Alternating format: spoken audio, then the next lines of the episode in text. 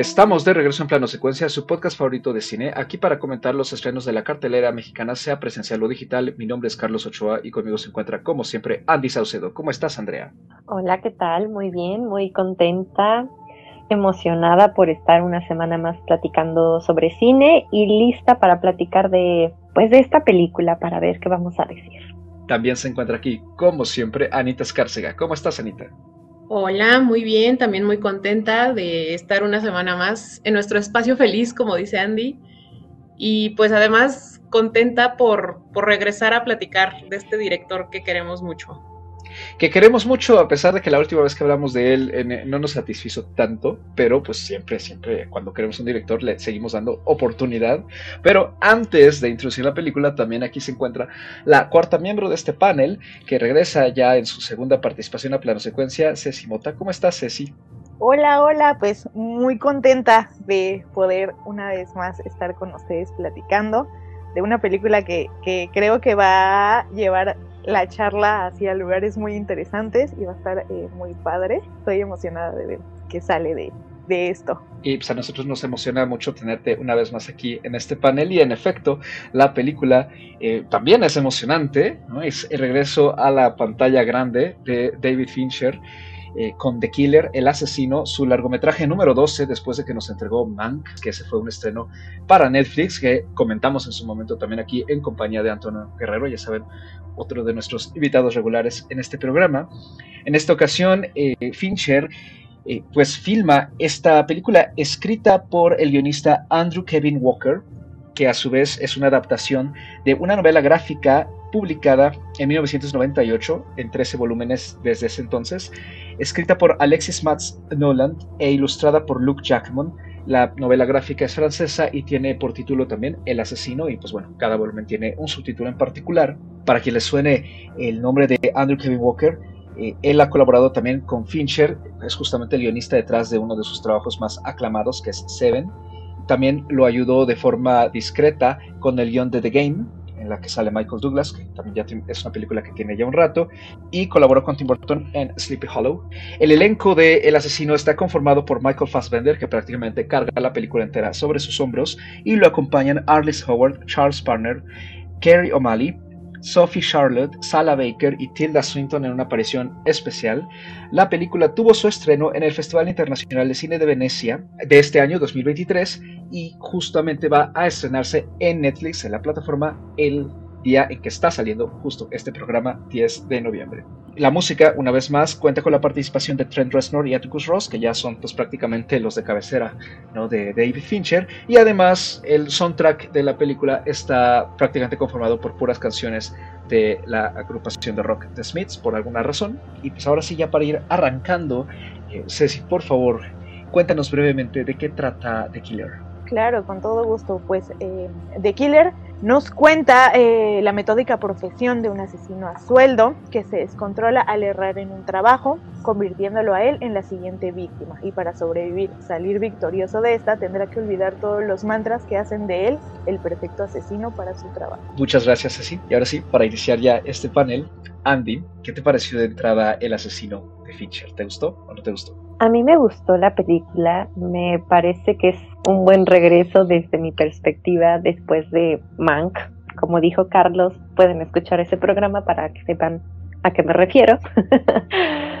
y la verdad es que es una película que también estaba esperando este año y la verdad es que en mi caso no decepcionó, mm, me gustó bastante, creo que visualmente la película está muy bien hecha en términos técnicos, está todo muy eh, bien calculado. Y también creo que es un buen regreso de Fassbender, entonces fue como una doble palomita, porque ya también tenía rato, en primera de que Fassbender ya tenía ratito que no estaba trabajando, y también los últimos proyectos, al menos en los que yo lo vi, creo que no eran los proyectos para él específicamente, que yo creo considero un muy buen actor. Empezó también con un perfil muy de, de cine indie, ¿no? Entonces creo que lo que hace justo en esta película, como carga el peso de la película y el personaje en sí, creo que le queda muy bien, ¿no?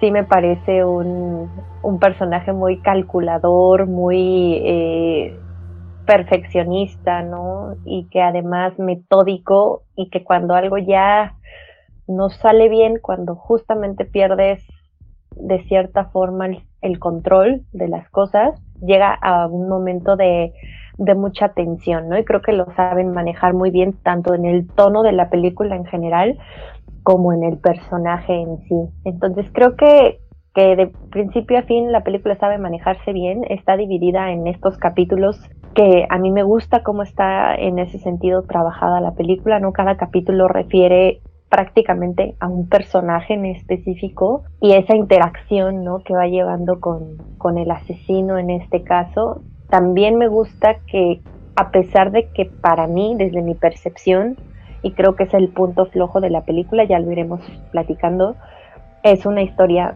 muy sencilla, muy básica, algo que ya hemos visto, el plus que le da a Fincher en este caso es eh, justamente cómo está la parte técnica y sobre todo cómo está también la parte del guion. Esta voz que estamos escuchando constantemente del asesino en off, eh, lo que piensa, justamente dándonos el pormenor de, sus acciones y de su psicología, que, me parece que nos adentra mucho en la psicología, es lo que le ayuda a la película a mantenerte ¿no? y, y a hacer o a tener ese toque distintivo.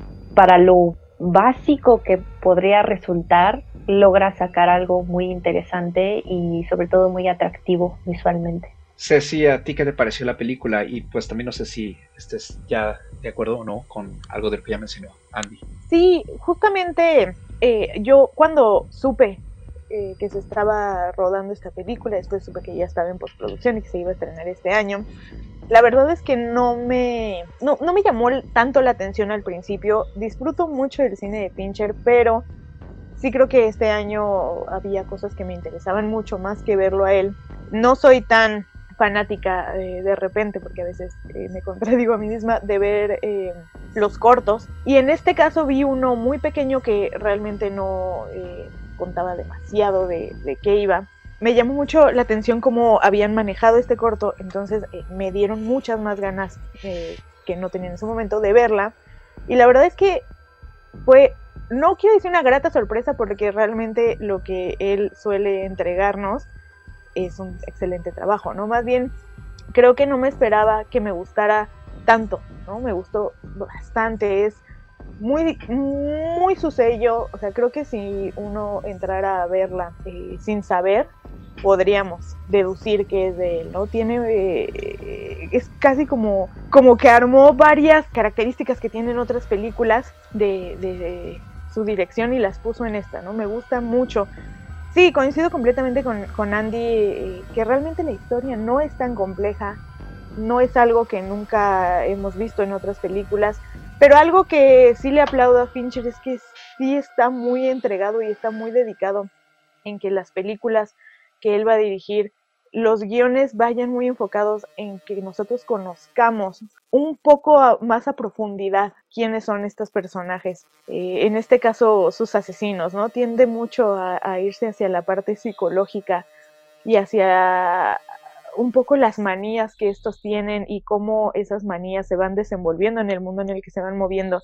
Me gusta eh, eso mucho, me gusta mucho de él. En esta película la verdad es que me encantó eh, el hecho de que escogiera a Fassbender para su personaje principal me parece sumamente acertado, ¿no? Como dice Andy, lo, lo habíamos visto bastante tiempo en películas, que la verdad no me quejo, mira, lo voy a hablar abiertamente, X-Men con Fassbender me parece aceptable, me parece una película entretenida, pero sí creo que ya era momento de, retarse a sí mismo, ¿no? Con un, con un papel un poco más serio que, que, lo que permitía que desarrollara más tanto al papel como su actuación. Y este es el caso, ¿no? Qué manera de llevar la película completamente él. Eh, y algo que me gusta muchísimo es, eh, repitiendo un poco lo de Andy, este monólogo eh, repetitivo, ¿no? En toda la película que comienza muy grande y después solamente va repitiendo los mantras, ¿no? Para tanto recordárselo a él como personaje como para recordárnoslo a nosotros como audiencia y que no olvidemos a quién estamos viendo, ¿no? Porque a mí me parece que eh, a veces cuando se cuentan películas cuyos personajes principales son los personajes negativos, porque no hay que olvidar eso, ¿no? Aunque sea el personaje principal un asesino, eso no hace que el personaje sea positivo. Creo que a veces eh, hay que recordarle a la audiencia varias veces que estamos viendo al villano, ¿no? Pero esta es la historia del villano, ¿no? Eso no significa que porque sea nuestro principal eh, personaje, eso significa que esté correcto lo que hace. Y me gusta eso, ¿no? Que va siendo muy, muy, muy repetitivo, porque creo que también necesita convencerse a sí mismo, ¿no? De, de lo que se va diciendo. Me parece realmente muy, muy brillante cómo cuenta esta historia, cómo está tramada en este guion. Yo que suelo quejarme que últimamente las películas duran mucho, en este caso sí siento que pude haberme sentado más tiempo a ver más, porque está perfectamente bien grabada, los sonidos, la música, todo es un complemento que te mantiene pegado al asiento y al mismo tiempo te hace hasta encorvarte esperando a ver qué está pasando, ¿no? Creo que es, es un gran acierto y creo que es una película que valdría la pena ver una y otra y otra vez. Anita, ¿a ti qué te pareció The Killer? Y pues también lo que quieras ya comentar respecto a lo que han dicho Andy o Ceci. Es que hay algo que quiero, que quiero aclarar antes de continuar.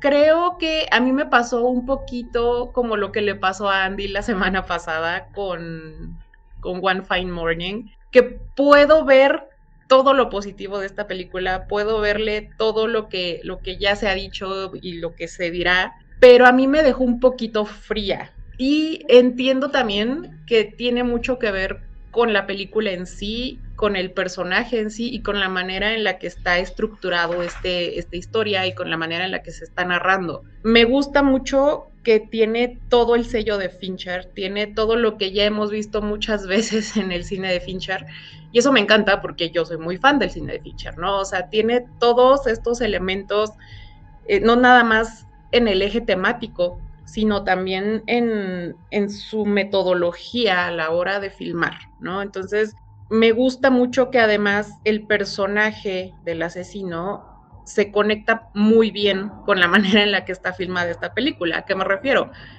La película, me, como ya mencioné, me parece que es metódica, es, es fría, es calculadora, igual que su asesino, ¿no? Entonces, me gusta mucho cómo se entrelaza, ¿no? El, el objeto con la misma película, pero me parece que a mí personalmente esta frialdad, este metodismo me dejó un poquito, pues, alejada, ¿no? Como que me creó una cierta barrera y no logré conectar con la película como de la manera en la que a mí me hubiera gustado. Pero, vaya, la película está perfectamente bien hecha, está perfectamente bien filmada, todos los aspectos técnicos creo que Fincher ya los tiene muy bien dominados, ya sabe que no solamente sabe qué es lo que está haciendo, sino que sabe cómo hacerlo bien y sabe cómo hacerlo de una manera que nosotros podamos ver su sello. Me encanta eso. También estoy muy de acuerdo en que la elección de Fassbender fue muy, muy buena porque le da al asesino justa esta frialdad que ya mencionaba, ¿no? O sea, e, es parte de, su puesto de trabajo, ¿no? El, el ser frío y calculador. Y, la manera en la que Fassbender, trabaja, pues es precisamente así, al menos en, esta película, al menos para este personaje. Ahora que lo pienso, creo que es muy así en todos los papeles que le he visto, pero al menos creo que sabe elegir muy bien sus papeles y sabe elegir muy bien los proyectos en los que él, en los que él quiere o le conviene trabajar, precisamente porque así es como, como él actúa, ¿no?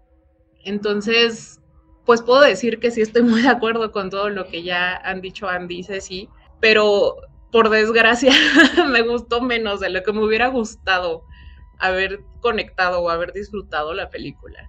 Pues es que en efecto a veces así suele pasar, ¿no? A mí la verdad es que me sumo un poco más a lo que han comentado Andy y Ceci, a mí, y estoy muy de acuerdo con lo que acabas de comentar, Anitos, en general, sobre todo en cuanto a cómo está realizada la película por parte de Fincher, ¿no? Y todo su equipo de trabajo. La verdad yo no sé muy bien qué esperaba, este, porque siento que a la película no se le promocionó tanto en general, o yo no vi como que se hablara mucho de ella, ¿no? A pesar de que se trata de Fincher, que pues sabemos que es un director que ya tiene una larga trayectoria, que es muy querido en algunos círculos, algunas de sus películas incluso se consideran de culto, ¿no? Como El Juego o Seven, por ejemplo, incluso la propia Allen 3, ¿no? Con la que él empezó su, su, trayectoria. Pero a mí me da la impresión que de un tiempo para acá, como que, sobre todo a partir de su incursión en Netflix con Mindhunter, ¿no? Eh, como que nos olvidamos un poco de él en general, ¿no? El, panorama eh, cinematográfico lo dejó un poco de lado y él también no es una persona que además esté buscando el reflector. Entonces, eh, creo que si llega un poco de forma inesperada esta película. La verdad es que yo no me acordaba de ella hasta hace como dos semanas, pero siempre me es muy grato regresar a su cine porque en efecto a mí me gusta mucho este metodismo calculador, frío y perfeccionista que utiliza en su forma de, de ensamblar lo que quiere contarnos a través de las imágenes. Y el asesino sin duda no es una excepción. Me parece que se adecua muy bien al resto de su filmografía. Es más, me atrevo a decir que, que se adecua incluso mejor que otras películas en el sentido de que ya estamos viendo a un director que tiene completamente dominado su arte. Sabe perfectamente qué quiere filmar, cómo quiere filmarlo, dónde quiere cortarlo incluso, ¿no? Indicando claramente a su equipo de edición, ¿no? cómo es que quiere que la película termine en su versión final. Eh, tiene un absoluto control de todas las escenas, del elenco también, tremendos movimientos de cámara, una forma muy particular también de ensamblar las escenas, ¿no? de gestionarlas, de verlas incluso. Entonces, esta película, digamos que está muy pulida en ese sentido respecto a todas las demás, ¿no? O sea, es como que simplemente Fincher va mejorando eh, sobre todo en el aspecto técnico. También el hecho de que Fassbender sea el protagonista a mí me, me, llamó mucho la atención porque, en efecto, como tú dijiste, Andy, ¿no? ya tenía un rato que no solo se había desaparecido cuatro años de la, de la actuación por dedicarse a las carreras de autos y también a criar a su familia, sino que además venía de una racha muy desafortunada de proyectos en general eh, tanto en términos de la crítica como incluso en términos de taquilla, ¿no? o sea, son ocho películas consecutivas, ¿no? Entre el 2016 y 2019, que sí, digamos, le dieron cierto golpe fuerte a su reputación que se había forjado en los años previos con trabajos como Steve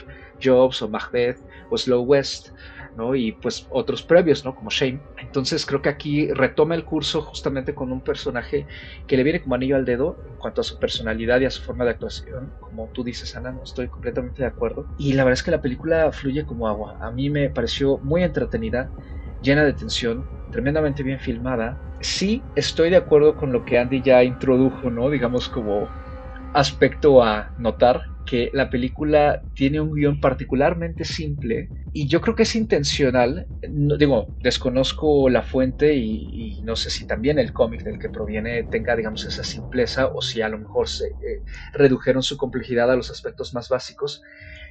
pero creo que a pesar de que sí hay una simpleza, eh, no solo es intencional, sino que además creo que es engañosa, porque creo que lo que hace es más bien, digamos, como que desglosar y de alguna manera desmitificar un poquito a este concepto que tenemos como de los asesinos a sueldo, un poco como lo que tú decías, Cecilia, en tu resumen de la sinopsis, y adentrarnos en la psique de este personaje y de otros que hay a su alrededor. Y pues si bien no busca descubrir el hilo negro, creo que lo que sí quiere hacernos pasar Fincher es simplemente un buen rato eh, con una película de suspenso, con un elenco bien dirigido y con una historia en general bien llevada y que pues justamente retrata lo que le gusta, ¿no? El cine policíaco, el cine con personajes que tienen varios claroscuros, con historias quizá un poquito enredosas, ¿no? O que tienen a personajes haciendo cosas pues moralmente cuestionables, ¿no? Como es el caso de, este protagonista. Entonces,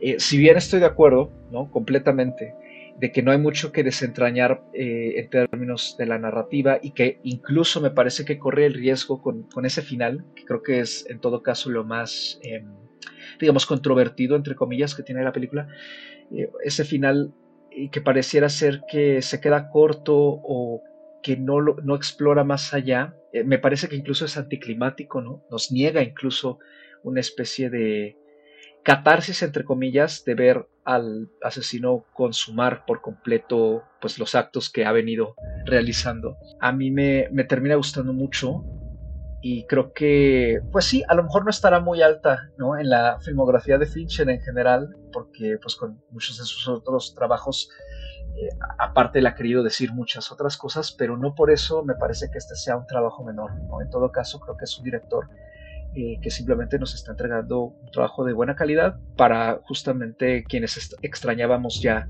verlo en la pantalla grande eh, tras tantos años de ausencia y pues también tras ese bache, digamos, entre comillas, ¿no? Este, que, que fue Mank y con el que nos dejó un poquito confundidos a la gran mayoría.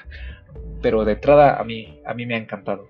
Concuerdo, la verdad es que también entiendo a Anita, empatizo mucho con ella, porque sí es una película fría, tiene todo el sentido porque estamos viendo estudio de un personaje desde la psicología que no es propiamente un personaje agradable, ¿no? Mm, me refiero a que pues justamente es un asesino, ¿no? Y es un asesino que incluso puede caer en lo en el perfeccionismo psicótico, ¿no?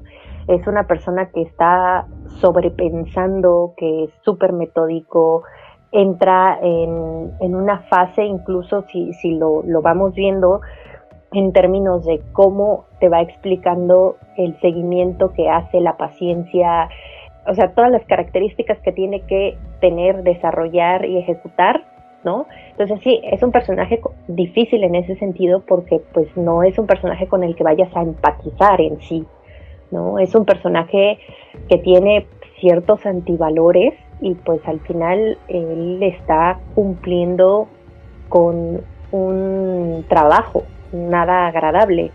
Entonces, sí es una película fría, sí es un personaje frío, también a mí me lo parece. Sin embargo, creo que al menos en mi caso me gustó la película justo por lo que mencionaba al inicio, ¿no? Saben cómo contar la historia, qué elementos poner y saben ser muy concretos. Si veíamos esta película o esta misma historia en manos de alguien más, ¿no? y que le diera un fin mucho más comercial, como franquicias que se han hecho sobre asesinos, pues se, enfocarían de una manera mucho más notoria hacia la acción, ¿no? Hacia justamente el, escenas de, de acción, de asesinatos, sangre, muchas peleas, eh, persecuciones, a lo mejor cosas mucho más espectaculares, incluso involucrarían, no sé, a la policía, ¿no?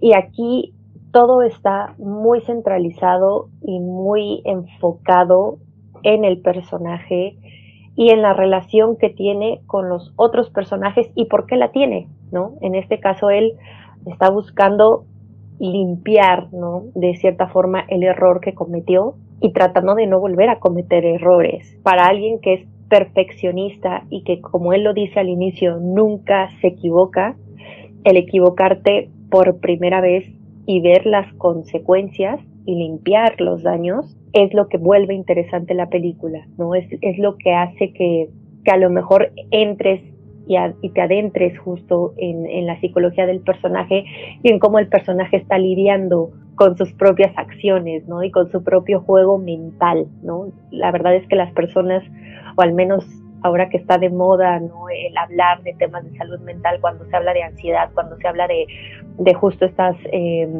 manías, ¿no? Que puedes tener al momento de ser perfeccionista o al momento de, de tener este, alguna fobia, ¿no? Todo este tipo de, pues, de temas que han salido a la luz, pues es muy interesante adentrarte en los pensamientos de alguien ¿no? Y alguien que está en una situación como esta. A pesar de que puedes sentirte distante, lo interesante es eh, desde qué perspectiva lo, lo, estás viendo, ¿no? A mí me parece que es claro sobre qué va la película y sobre qué se centra, pero claro, al final puedes encontrarle desde una mirada muy personal el sentido a ciertas cosas, ¿no? Y a lo mejor entiendo, por eso digo, entiendo perfectamente lo que lo que comenta Anita. Y también es una cuestión a lo mejor de medir eh, lo que ha hecho el director, ¿no? En términos de sus trabajos que tienen que ver justo con crímenes, con asesinatos, con generar tensión, suspenso, drama, pues vas midiendo ¿no? Eh, el alcance que puede tener Finchner en, en, en sus películas y claro, te puede gustar más o te puede gustar menos lo que estás viendo en pantalla, pero la calidad eh, es importante, ¿no? Y ya lo hemos señalado, la calidad se mantiene y el sello está ahí. Entonces creo que sí es una cuestión, eh, en este caso a lo mejor mucho más de percepción en términos de qué es lo que te interesó más de, de la película o si el tema simplemente no te interesa o no te atrapa o pues justo no te emociona tanto como otras películas que, que ha hecho en toda su trayectoria. Lo que dice Anita sobre que se sintió como alejada, o sea, como por fuera de esta película, como distanciada, tampoco me parece mal. Y mientras te escuchaba pensaba en esto, un poco también como, como dice Andy, ¿no?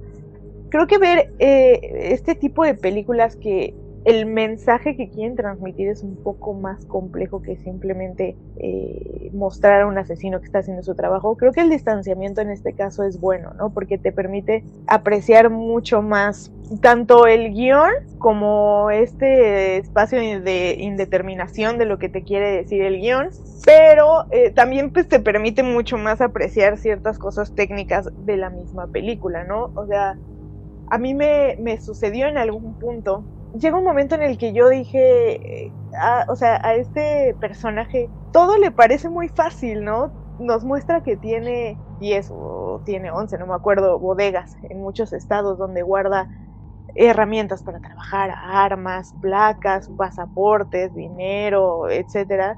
Y si llega un momento en el que a mí me pareció como un poco tramposo, ¿no? Esto. Este, eh, como que todo está posicionado para que pues él eh, eh, sea exitoso en la misión que tiene, ¿no? Pero me gusta que contra esa ventaja que se le da de tenerlo todo, él tiene la desventaja de que está como yendo en contra de lo que él cree, ¿no? De sus ideales o de lo que él piensa que tiene que ser su trabajo. Él, se repite mucho desde el principio que no debe de tener empatía, que la empatía lo destruye todo para, eh, para la profesión que él tiene. Y sin embargo, de repente eh, lo vemos que llega a tener un dejo de empatía, después lo pierde, dice que eh, lo más, lo más, lo más importante es que no le tiene que importar. No se pone a pensar si la persona a la que tiene que matar porque le pagan por hacerlo es bueno, es malo, se lo merece, no se lo merece, a él no le importa. Eso es de hecho la característica que él dice, que por no importarle es por lo que es, él es tan bueno en lo que hace. Pero después, en toda la película, eh, se va cuestionando, sin que te lo diga el guion como tal, pero eh, lo intuyes, lo sabes, ¿no? Él se va cuestionando realmente sí me importa, aunque él busca empatar el marcador y, y, se intenta convencer que no lo hace porque le importe, realmente tiene voy a decirlo, a lo mejor no es el término, pero tiene como una causa noble, ¿no? Emprende como esta venganza porque tiene una pareja sentimental, como que lo siento extraño, ¿no? Porque nos están presentando a este personaje tan frío como dice Anita, tan metódico como dice Andy, eh, tan como hermético, y de repente te quieren decir que también tiene una parte de humanidad a mí eso me brinca un poco.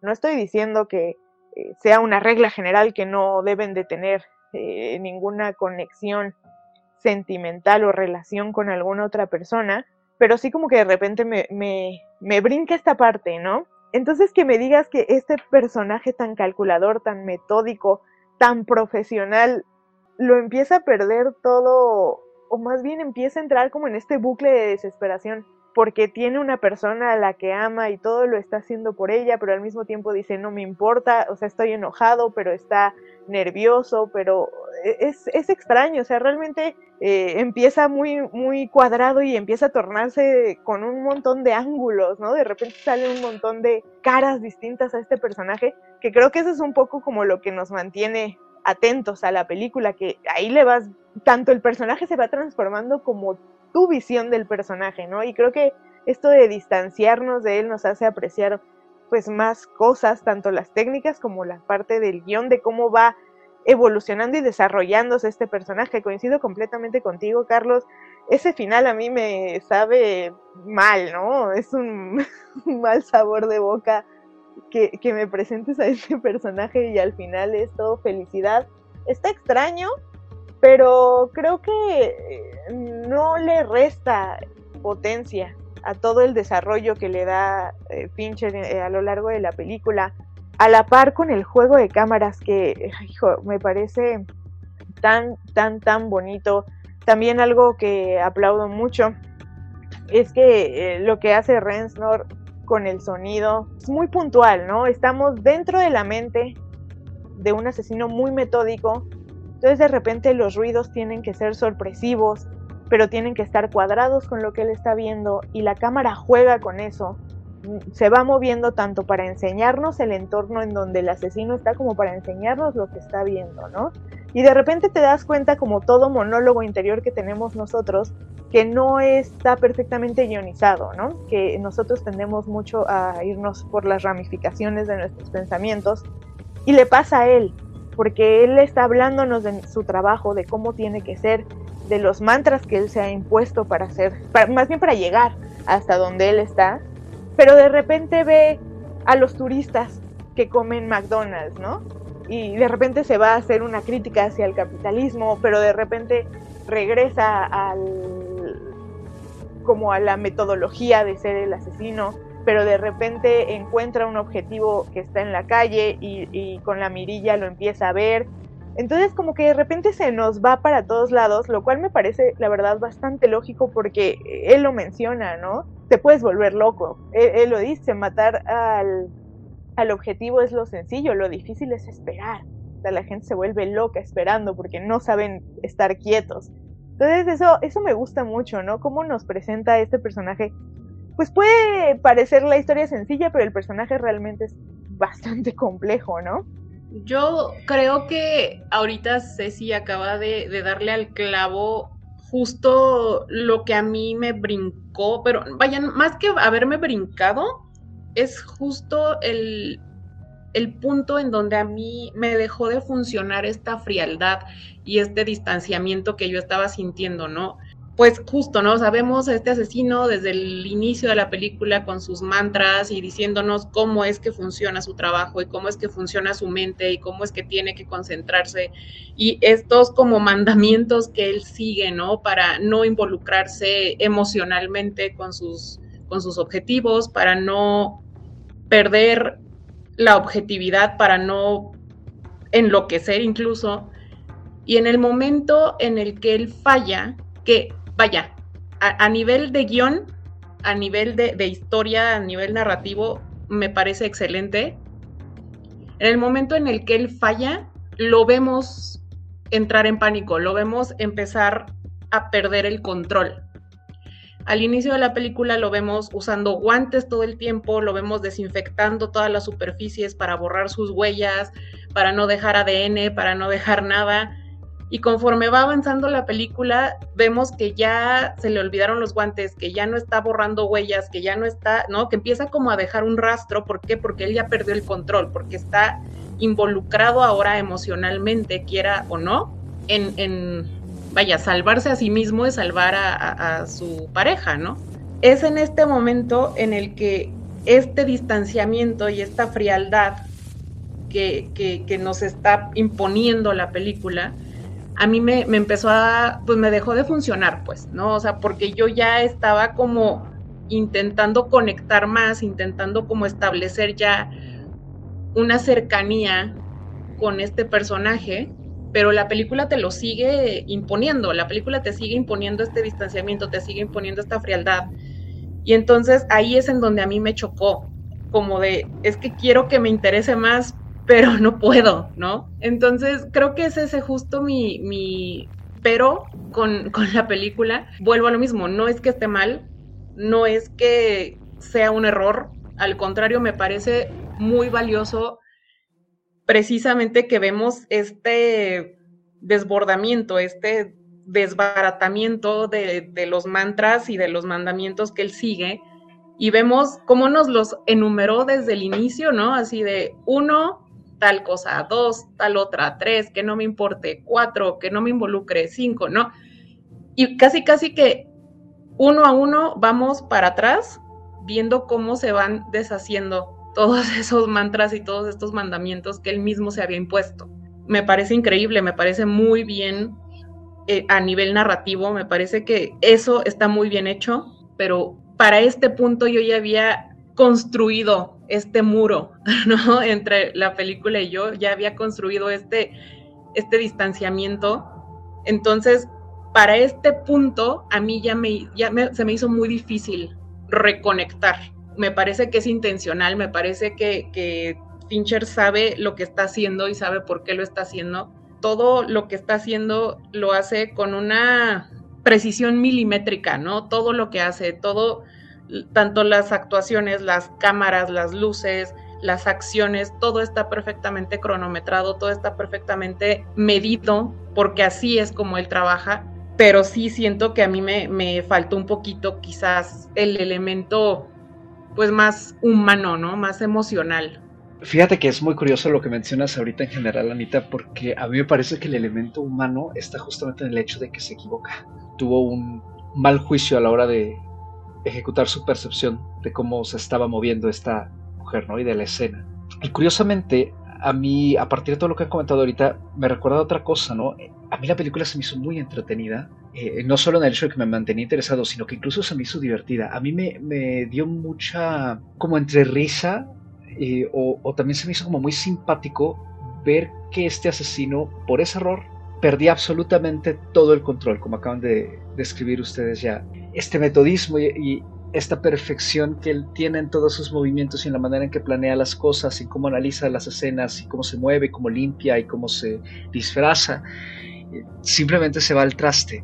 Eh, y ya todo le empieza a salir mal. Y a mí eso creo que es lo que más me gusta de cómo está escrito el personaje y por eso reafirmo lo que yo decía hace un rato de que la película es engañosamente simple. A lo mejor no tiene grandes giros y no la historia es fácilmente del punto A al punto F, dependiendo del número de capítulos. Pero es justamente como descoser al personaje del asesino, que es muy perfecto y de repente se encuentra en una situación en la que él metió la pata y por eso tiene que limpiar eh, su rastro, ¿no? Y en ese sentido a mí me parece que es un personaje muy humano, porque justamente así actuamos cuando nos salen mal las cosas, muchas veces. No queremos como ver de qué manera incluso escondemos el error. Y no solo para los demás, incluso para nosotros mismos. Y creo que también eso es algo que carga el personaje a lo largo de toda la película. Intenta convencerse de que el error que cometió no es tan grave o de que a lo mejor no fue su culpa incluso, y por eso me parece que la conversación que tiene con la asesina que interpreta a Swinton es tan interesante. Y justamente yéndome para esta división de capítulos, ¿no?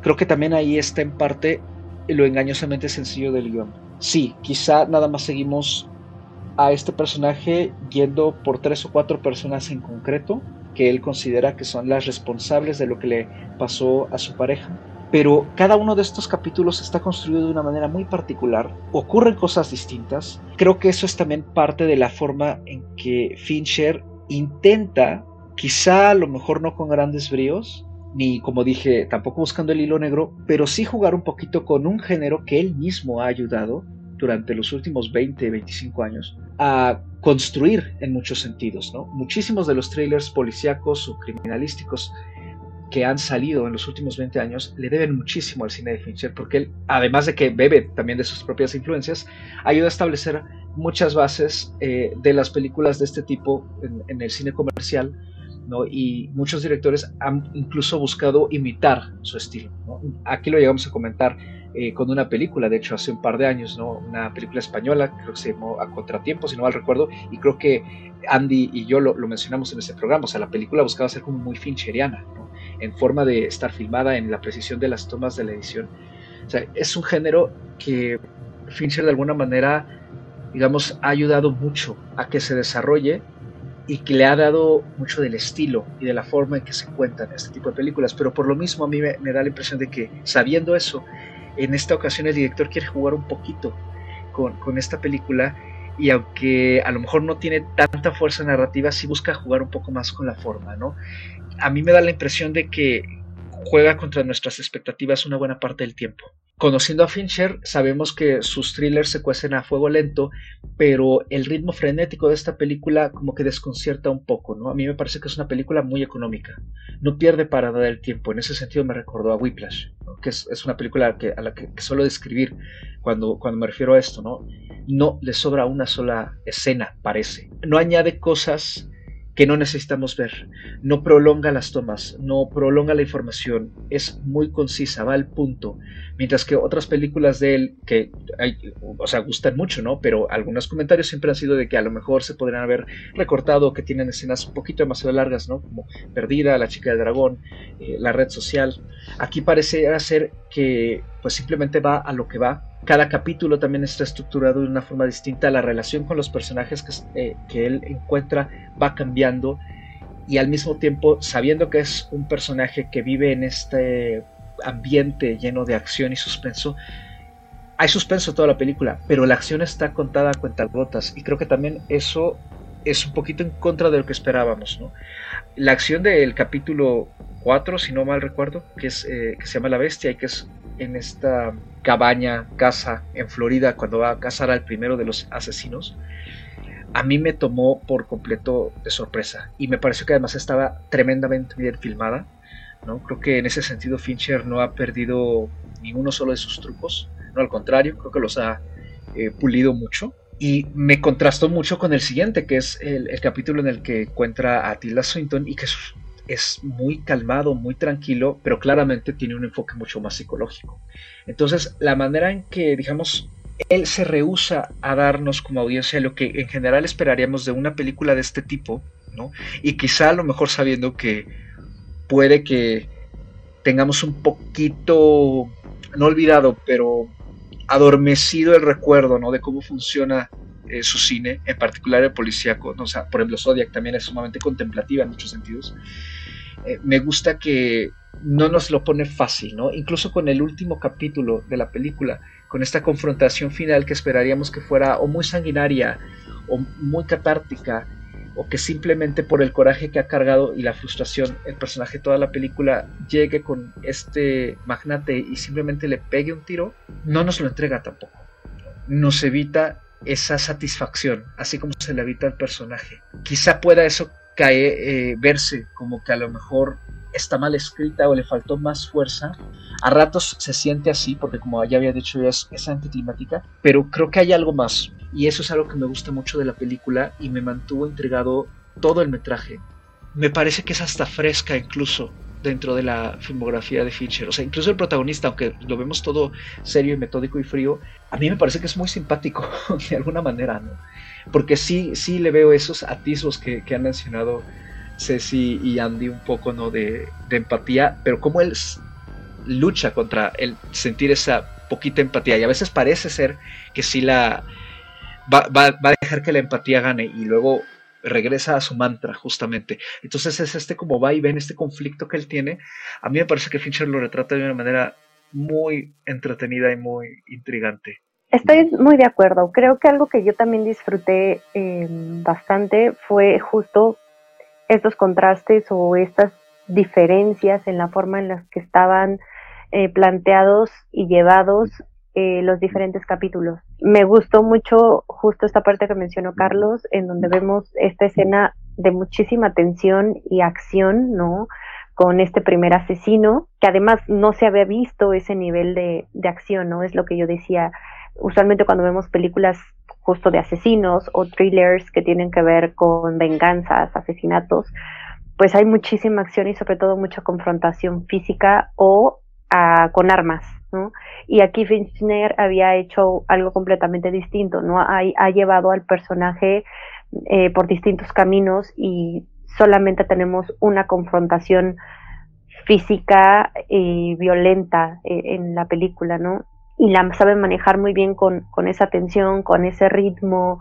Eh, las tomas me parecieron muy buenas y sobre todo eh, hacer ese, esa transición ¿no? a, la parte que menciona Carlos con, con, Tilda Swinton, que además siempre aquí creo que ya lo hemos dicho, amamos a Tilda Swinton, como sea y, en donde sea, eh, siempre trabaja muy bien y creo que además esa primera toma en donde la vemos eh, sentadita y que ve eh, eh, de frente al asesino, a, a Fassbender, me pareció maravillosa su reacción, ¿no? Su cara. O sea, Tilda Swinton es una actriz que se sabe manejar perfectamente. O sea, es, sutil pero a la vez es muy poderosa en su trabajo y sobre todo en su trabajo físico. Me parece que esta es una confrontación, un duelo de actuación, ¿no?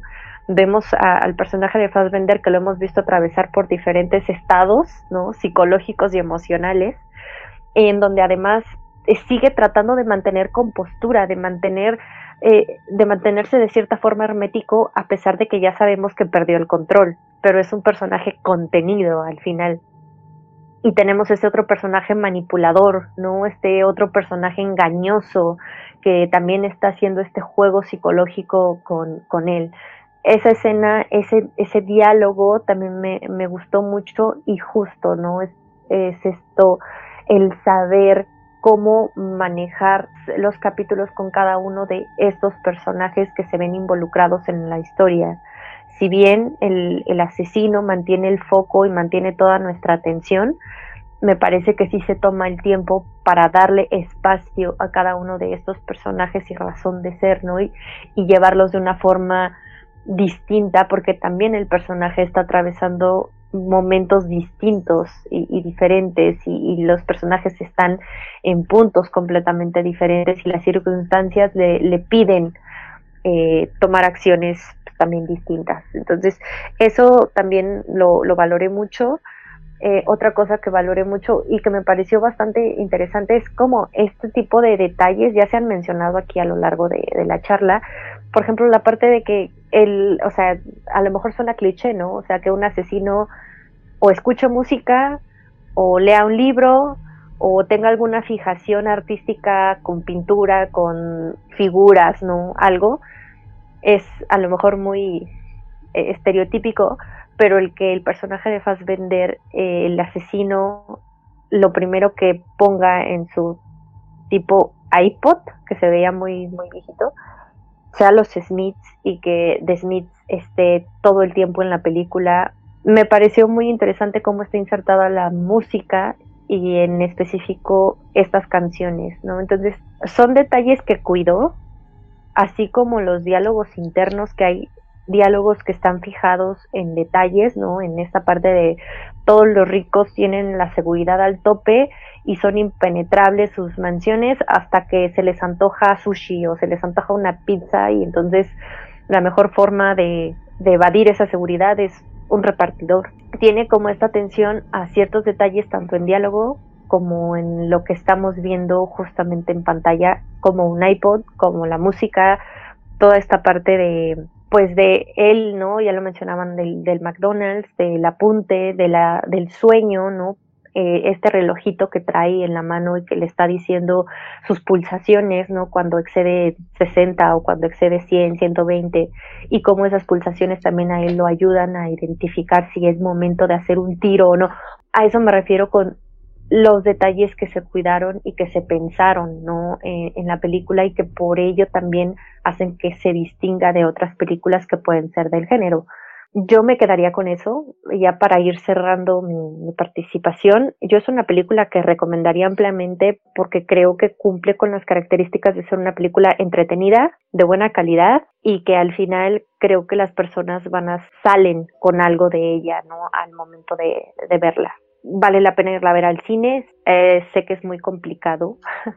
a nosotros nos costó trabajo, pero creo que la parte técnica se aprecia mucho más. No, sé en televisión, ¿no? Pero al menos en el cine toda esta parte de, del juego y de la mezcla de sonido, porque hay una mezcla de sonido muy interesante, no solo por la musicalización, sino por los sonidos en general que hay en la película, en términos técnicos, en términos de actuación, incluso de, a pesar de ser una historia tan básica y sencilla, todo lo, lo que añade eh, en su visión como director valen la pena. Entonces yo le puse cuatro estrellitas bien puestas, no creo poderle subir más, sin embargo me parece un muy buen trabajo y yo estoy pues bastante contenta y satisfecha en ese sentido. Justamente lo que comenta Carlos y lo que comenta Andrea me da, me dio un poco de risa porque estaba pensando que a mí también me había provocado, igual que a Carlos, un poco de risa algunas situaciones que suceden a lo largo de la película. Cuando llega a su casa y descubre todo el, el problemota que tiene está en el hospital y me parece que hay un diálogo eh, en el que dice más o menos como que no es posible que se haya tenido que traer el trabajo a la casa, ¿no? Completamente absurdo, ¿no? Todos lo hemos pensado, pero todos en nuestro trabajo Godín te tienes que llevar papeles, ¿no? Él se tiene que llevar asesinatos a su casa. Entonces sí tiene como de repente esos toques humorísticos. O por ejemplo, ya eh, cuando llega con el último eslabón del juego, ¿no? Que está llevando con los ricos, conocido con Andrea cuando... Eh, me parece muy divertido cuando dice que los ricos viven en fortalezas impenetrables y que ellos son inalcanzables hasta que deciden pedir un jugo en una aplicación o que eh, son muy anónimos con su paradero hasta que deciden mandar a hacer una placa personalizada con su nombre, ¿no? Es, es esta crítica hacia este nivel socioeconómico y, lo absurdo que pueden llegar a ser que sí, es bastante, eh, es cómico, ¿no? A lo mejor no es la intención, pero es imposible que uno no lo tome con humor. Y regresando un poco a lo que dijo Andrea sobre la elección, de música que escoge él, ¿no? Porque el guion está escrito de tal manera que sepamos que no es que David Fincher escogió a los Smiths para su película, sino que escogió que este personaje guste de esa banda en particular. La verdad, eh, creo que es en el penúltimo capítulo cuando llega con el personaje que hace Tilda Swinton, mientras la espera, bueno, mientras estudia los movimientos que hay en esa casa. A mí me dio mucha risa como escoge una canción de los Smiths que se llama Heaven Knows I'm Miserable Now. Yo voy a traducir un pedazo de esa canción. Dice, salí a buscar un trabajo, encontré un trabajo y el cielo sabe que ahora soy miserable. Y la verdad es que me dio mucha risa porque creo que traduce muy bien la historia que se va desarrollando con este personaje, ¿no? Porque nunca nos dice que le gusta ese trabajo, nunca, nunca habla de que lo disfrute, que sea una pasión, que, realmente sea un asesino por pasión. Creo que más bien no nos orilla mucho a saber cuáles son las circunstancias de vida que lo llevaron hasta eso. Solo sabemos que es eh, tan metódico que es bueno para hacerlo, ¿no? Y creo yo, al contrario de lo que eh, decía o mencionaba Carlos, ese final, eh, el último, el encuentro con este último personaje que es al que contrata esta agencia para que eliminen al primer objetivo, yo me inclino hacia el hecho de que no sintió compasión este personaje por este empresario millonario. No siente compasión por él. Por eso creo que no es esa la razón por la que le perdona la vida, sino porque realmente de todos los personajes que salen en esta película, ese es el que me parece más absurdo. Un personaje que lo tiene todo, que es ambicioso, que es avaro y que decide un día, porque tiene muchísimo dinero, que es muy fácil terminar con la vida de alguien más. No sabemos si es su competencia en el mercado, no sabemos si es una rivalidad eh, por cuestiones personales, no lo sabemos, no nos los explican, pero sí te deja como un sabor extraño este personaje, ¿no? Como, porque, porque es absurdo, es ridículo, es tonto, ¿no? creo que lo que quiere hacer Fincher es dejarlo como, como un imbécil y, creo que eso lo nota el personaje del asesino. Este, esta decisión final de amenazarlo y en palabras más, palabras menos decirle, no te voy a matar hoy, pero es bien fácil entrar a tu casa y puedo envenenar tu comida, puedo hacer cualquier cosa. Creo que ese es el castigo suficiente para ese tipo de personajes, ¿no? Que, son repulsivos, la verdad, ¿no? El que lo tiene todo quiere más y no tiene escrúpulos, ¿no? Y no le importa pasar sobre este o el otro para conseguir lo que quiere. Como dice Carlos, ¿no? No es que esperáramos ese disparo final. Eh, todo el guion te va llevando a eso. Quiero creer que la conversación que tiene Fassbender con Tilda Swinton, bueno, sus personajes, creo que eh, ayuda un poco más a desarrollar lo que siente el personaje, porque ella le dice, ¿no? ¿Alguna vez te detuviste a pensar si merecían o no que les hiciéramos eso? Creo que sí, realmente, eh, creo que es en el momento en el que a él le cae el 20, ¿no? De que él lo hizo. No nos explican cuánto tiempo lleva trabajando en eso, pero creo que sí, hace un enlistado de las personas que él eh, asesinó y creo que se pone en su lugar, ¿no? Bueno, ahora le tocaba a él chamba es chamba, es más básicamente lo que están diciendo ahí.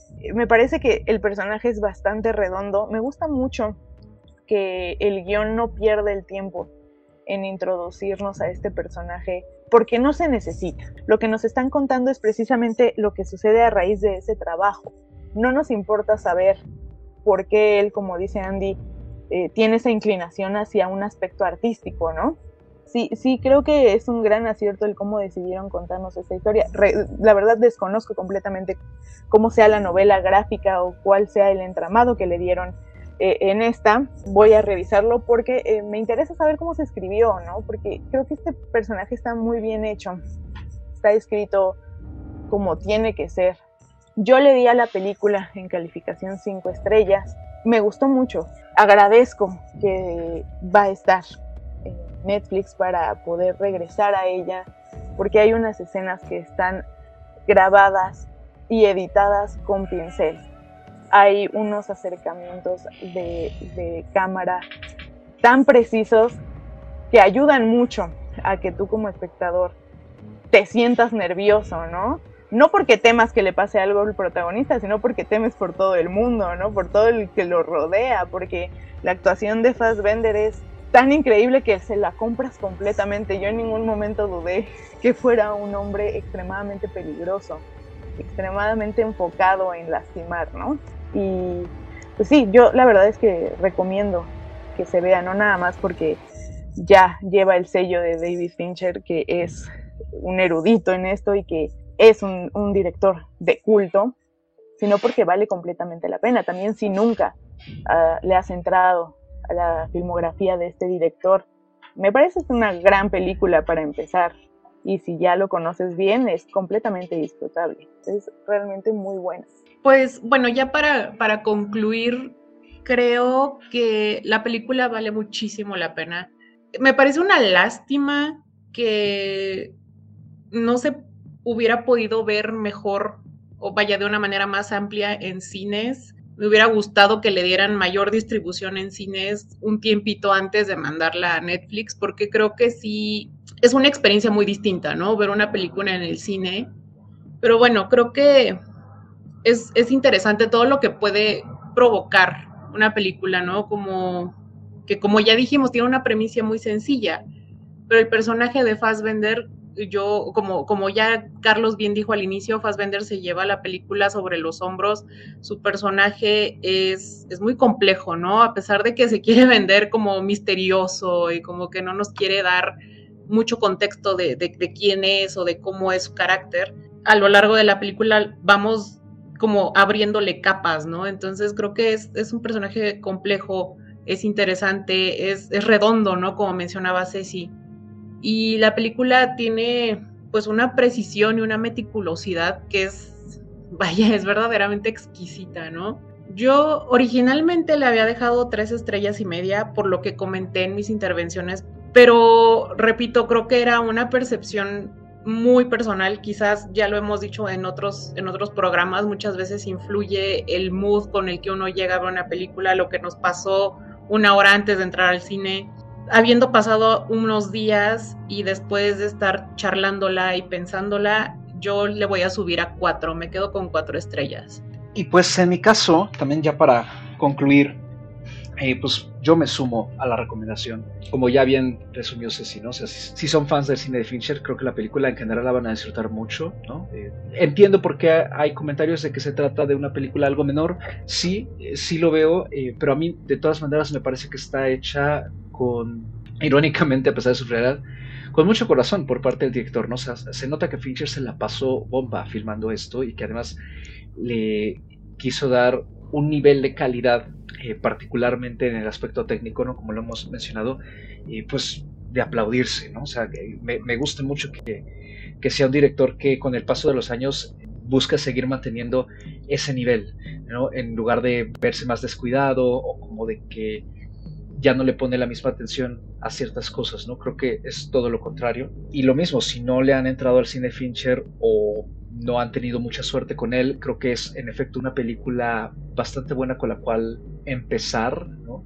De alguna manera como que resume muchas cosas de cómo él ha manejado el género pues durante toda su carrera. Creo que es una especie incluso como de grandes éxitos, ¿no? por así decirlo, quizás sin tanta densidad eh, narrativa, pero sí con un ritmo vibrante, de suspenso, intrigante, misterioso.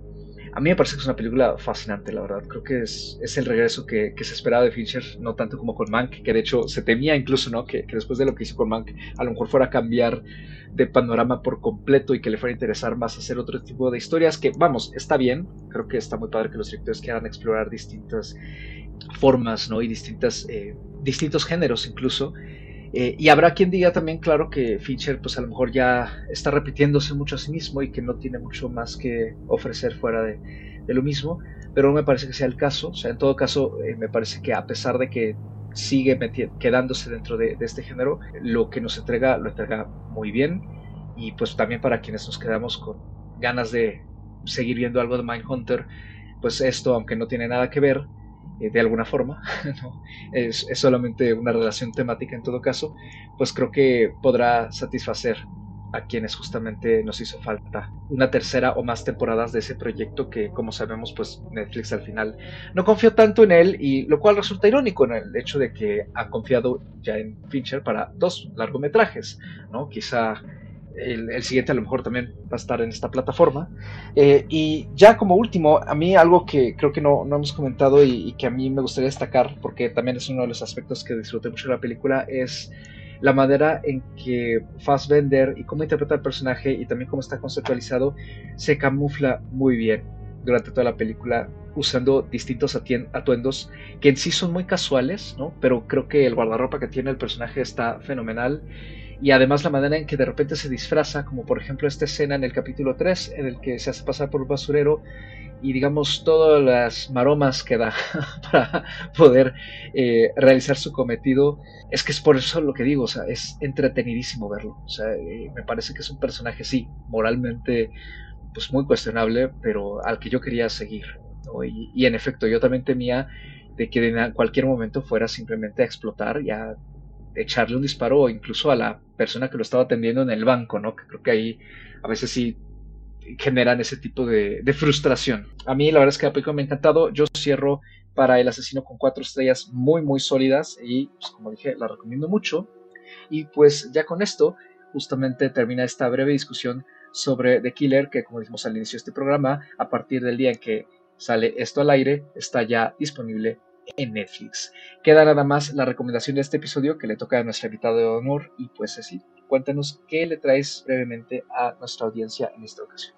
Pues miren, quedándome un poco, no en la misma línea, pero un poco así en la temática, yo sé que ya pasamos los días halloweenescos, que octubre quedó atrás, pero quiero recomendar una película que vi justamente en esas fechas. Se llama Totally Killer.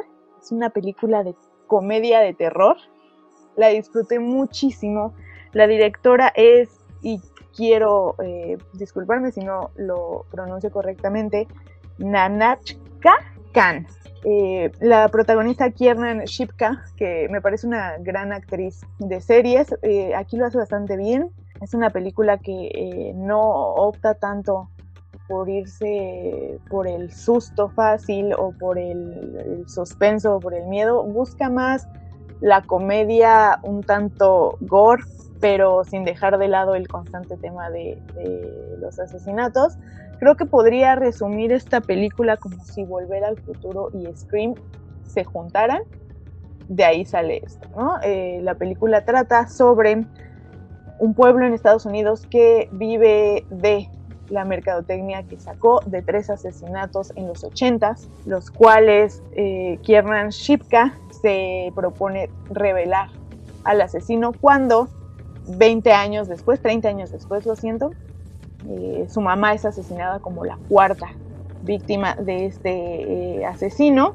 Ella en un extraño giro en la película se mete en una máquina del tiempo y regresa a los años 80 para intentar salvar a su mamá y a las amigas de su mamá. La verdad es una película bastante divertida, no dura mucho tiempo, se disfruta y bueno, creo que eh, como lo he mencionado en mi primera aparición en este programa, de veces que las películas no las tenemos que tomar tan en serio, ¿no? Creo que está muy padre ver películas a veces solamente por el simple hecho de querernos divertir sin tener que eh, esforzarnos tanto en ver qué nos quieren decir los directores. ¿no? En este caso es esta, es una película súper fresca, está muy chistosa, bueno, yo me reí bastante y además tiene una excelente banda sonora, la recomiendo bastante. Está en Amazon Prime, Tora el Killer. Pues ya lo oyeron, más eh, suspenso, aunque esta vez aderezado con comedia, para terminar de cerrar estas fechas, entre comillas, de espeluznantes, ¿no? Estas fechas de horror. Y pues ya nada más, ¿dónde nos pueden encontrar? A mí me pueden encontrar en ex Twitter o en Instagram como arroba Andrea Padme. Ahí siempre estoy compartiendo contenido diverso de deportes, memes, gatitos, cultura pop y también cosas coreanas en general. Y en el caso de mi visionado, me pueden encontrar en Letterboxd como Padme con en donde pues tengo eh, pues mi listado justo de lo mejor del 2023. A mí me pueden encontrar en ex Twitter o en Instagram como arroba animalceluloide.